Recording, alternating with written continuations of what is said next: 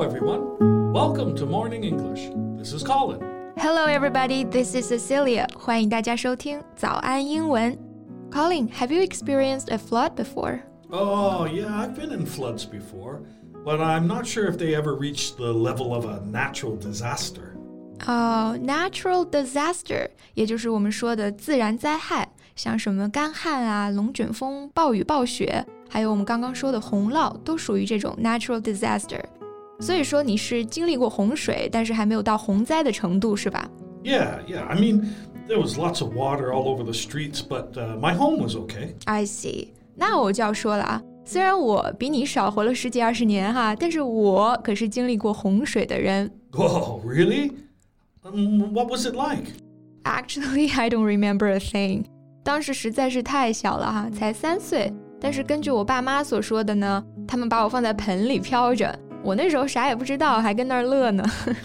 This is better to be optimistic in that situation. Yeah，虽然我不记得了，但是我的父母他们可以说是留下了非常不可磨灭的印象哈。所以呢，这次河南的洪灾，他们也一直跟着在揪心，找各种渠道，想说支援一下受灾的地区。I guess we all share the same feeling when we read all the news and posts seeking help online. Yeah, heartbroken, terrified, but moved and proud at times.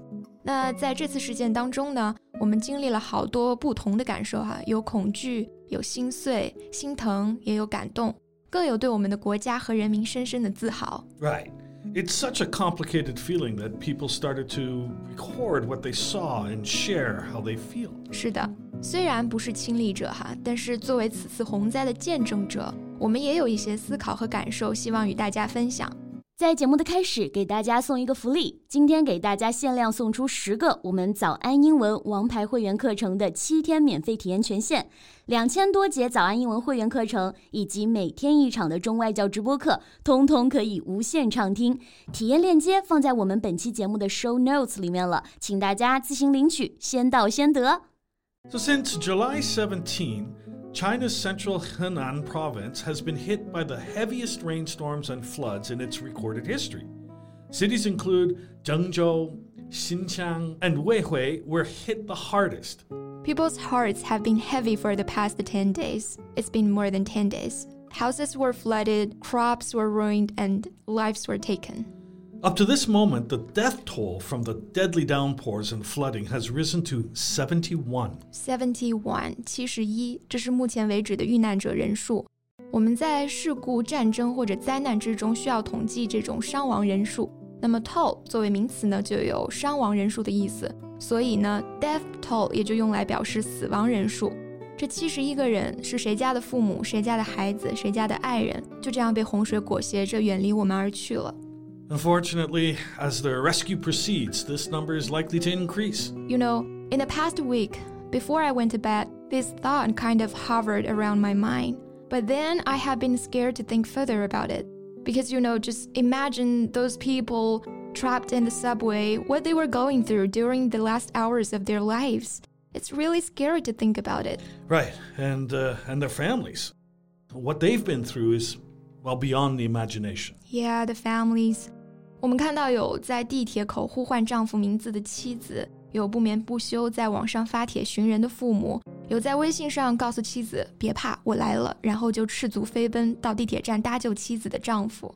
Yeah, for them it's kind of well not just scary, but it's also this unknown. I think that is especially hard to deal with. Exactly. 但也就是在这种绝望和悲痛的情绪当中呢，我们也看到了一些散发着人性光辉的瞬间。比方说，郑州一处塌方的楼房下面那声响亮的婴儿啼哭。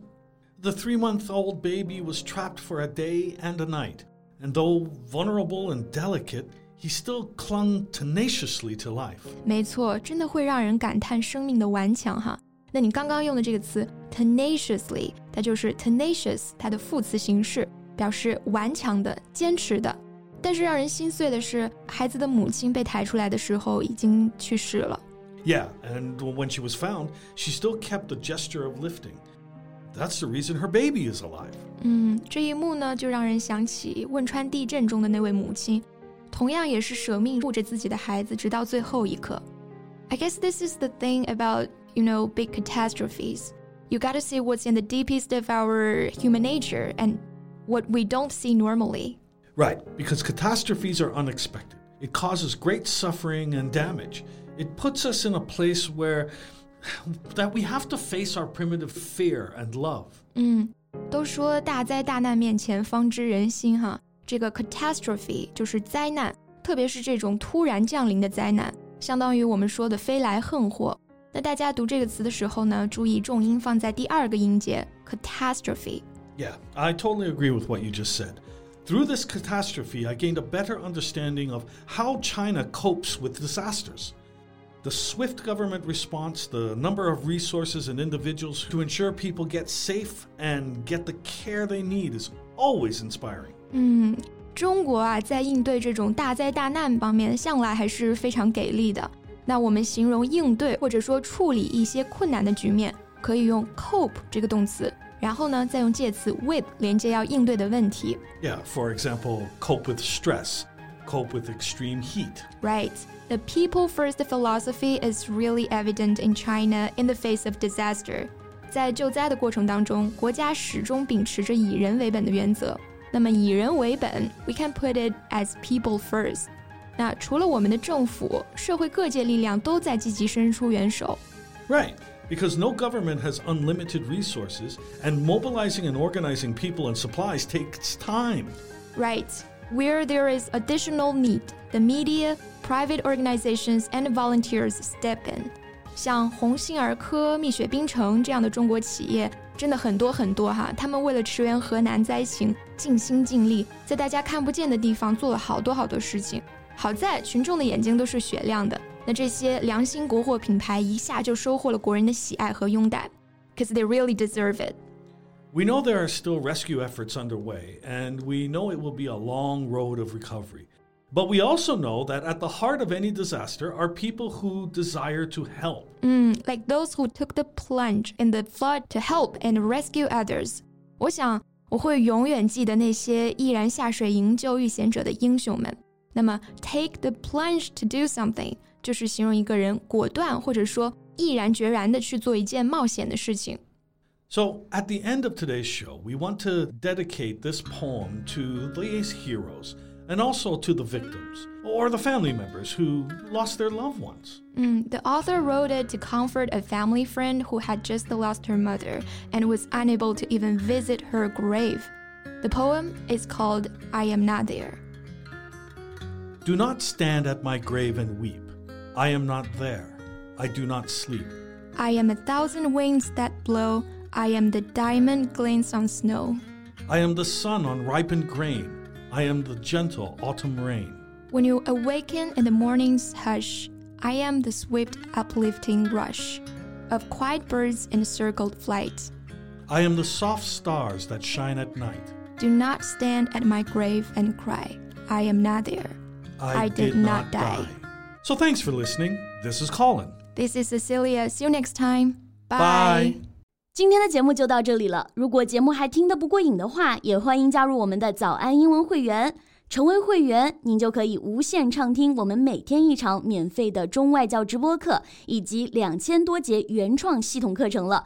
今天我们限量送出十个七天免费试听权限，试听链接放在我们本期节目的 show notes 里了，请大家自行领取，先到先得。This podcast is from Morning English。学口语就来早安英文。